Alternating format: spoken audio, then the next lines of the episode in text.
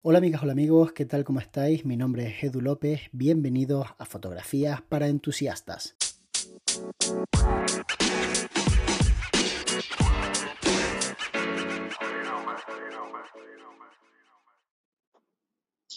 Hola Edu, ¿cómo estás? Te habla Clau por acá de Santiago de Chile.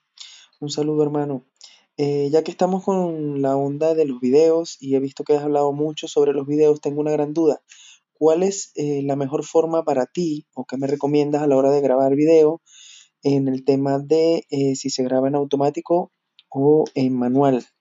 ¿Por qué digo esto? Porque hay zonas eh, con sombra o con mucha luz y de repente tenemos que voltear rápido y la cámara puede que lo haga bien o lo haga mal. No sé si tú lo haces de esa forma o cuál me recomiendas que te haya funcionado a ti. Si grabar en manual el tema de la exposición o grabar en automático. Muchas gracias Edu, que te vaya súper bien. Un abrazo desde Chile. Hacía bastante tiempo que no me mandabais una pregunta, así que estoy muy feliz de poder contestarla. Te agradezco mucho que me la hayas mandado, te mando un saludo muy grande. El tema de la exposición siempre es complejo. Al final, cuando uno está grabando en situaciones de cambios de luz drásticas, pues tiene que pensar en cuál es el mejor de los escenarios y cuál le va a perjudicar menos. Yo no creo mucho en lo que sería la exposición automática en vídeo porque habría que estar siempre muy pendiente de los sistemas de medición que tiene la cámara. Ya sabéis que la cámara puede medir en un punto central, puede medir a nivel eh, general y puede medir de forma ponderada al centro. El problema es que si tú mides a nivel matricial, es decir, haciendo una media de toda la escena, que a priori sería un poco lo idóneo, cuando dentro de la escena de repente entra una fuente de luz muy potente, va a drásticamente cambiar la exposición de tu toma. Y es muy posible que estropees la toma y además no queda natural ese cambio. Es más natural que si apuntas hacia una zona de repente que tiene mucha luz, pues que se vea como mucho más luminoso, porque al fin y al cabo en esa zona había mucha más luz.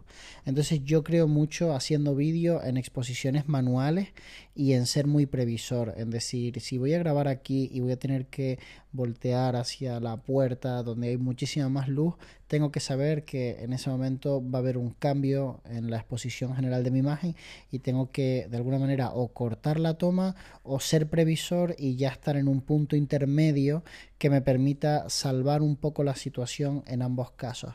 Pero trabajar en automático no lo recomiendo. Y además no lo recomiendo por otra cosa. Y es que la velocidad de obturación es súper importante cuando hacemos vídeo. Pensad que un vídeo puede quedar mucho más orgánico y natural utilizando una velocidad de obturación baja. Una velocidad de obturación que sea del doble de los frames por segundo con los que estás trabajando. Si por ejemplo estás trabajando a 30 frames por segundo, pues que sea de un sesentavo de segundo. Y esa es la razón principal por la que utilizamos filtros de densidad neutra variables, porque es muy difícil exponer a un sesentavo de segundo si no queremos utilizar diafragmas muy cerrados de F11 o para arriba. O sea, si queremos trabajar a 2.8, F4, vamos a necesitar casi siempre trabajar con filtros de densidad neutra que le quiten luz a nuestra imagen.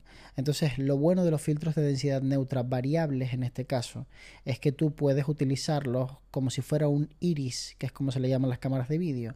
Es decir, puedes hacer que eh, entre menos luz o que entre más luz y de esa forma vas a controlar muy bien la exposición sin tener que tocar los otros parámetros, sin tener que tocar ni la velocidad de obturación, ni la apertura del diafragma, ni el ISO.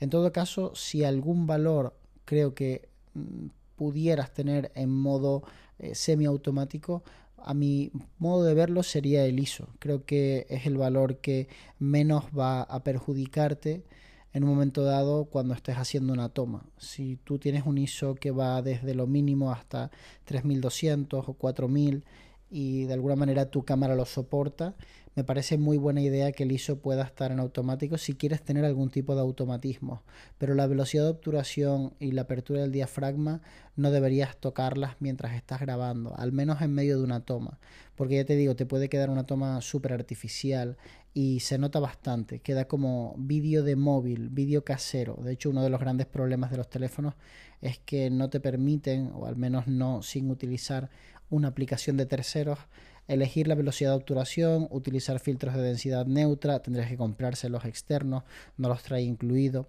porque hay cámaras que sí lo traen. Por ejemplo, la Sony ZV1 trae filtros de densidad neutra y entonces tú los activas simplemente haciendo clic en un botón y en ese momento se ponen delante del sensor para que a tu sensor le llegue menos luz y tú puedas trabajar de forma más profesional. Es una de las cosas que yo considero que diferencia las cámaras muy pro de las cámaras menos pro. Si te fijas, las cámaras de cine traen incluidos filtros de densidad neutra internos, de tal forma que los puedes activar y no tienes que estarlos poniendo por fuera. En cualquier caso hay un montones en el mercado. O sea, nosotros trabajamos con una marca que tienes los vídeos en YouTube si te interesa. Nos va muy bien, tiene una relación calidad-precio bastante buena. Se llama Freewell la marca, pero hay otras muchas. Está Moment, está Polar Pro. Hay muchísimas marcas que están haciendo las cosas muy bien.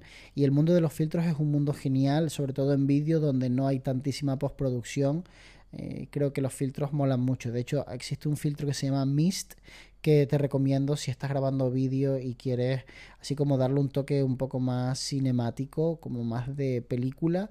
Creo que te va a ir muy bien porque consigues que las altas luces se vean con un efecto niebla mientras que eh, los medios tonos y las sombras se mantienen y eso hace también que la textura en las pieles de las personas sea un poco más suave es como si fuera una especie de filtro de belleza, entre comillas, pero tienes que saber cuándo usarlo y cuándo no, porque hay momentos en los que puedes estropear una toma. De hecho, lo ves fácilmente porque lo estás viendo en el monitor, pero creo que es uno de esos filtros que verdaderamente te pueden aportar mucho valor y te pueden ayudar a tener un look en tu vídeo pues un poquito más parecido a las películas que al final es lo que estamos buscando siempre que grabamos vídeos. Creo que todo el mundo busca esa estética eh, hollywoodiense, cinemática, que es lo que hace que de alguna manera la gente vea nuestro vídeo y diga, ay, guay, eso sí que merece la pena comprarlo y pagar por ello. Espero que te haya ayudado y te mando un abrazo enorme y recuerda que nos vemos muy pronto. De hecho, nos vemos mañana.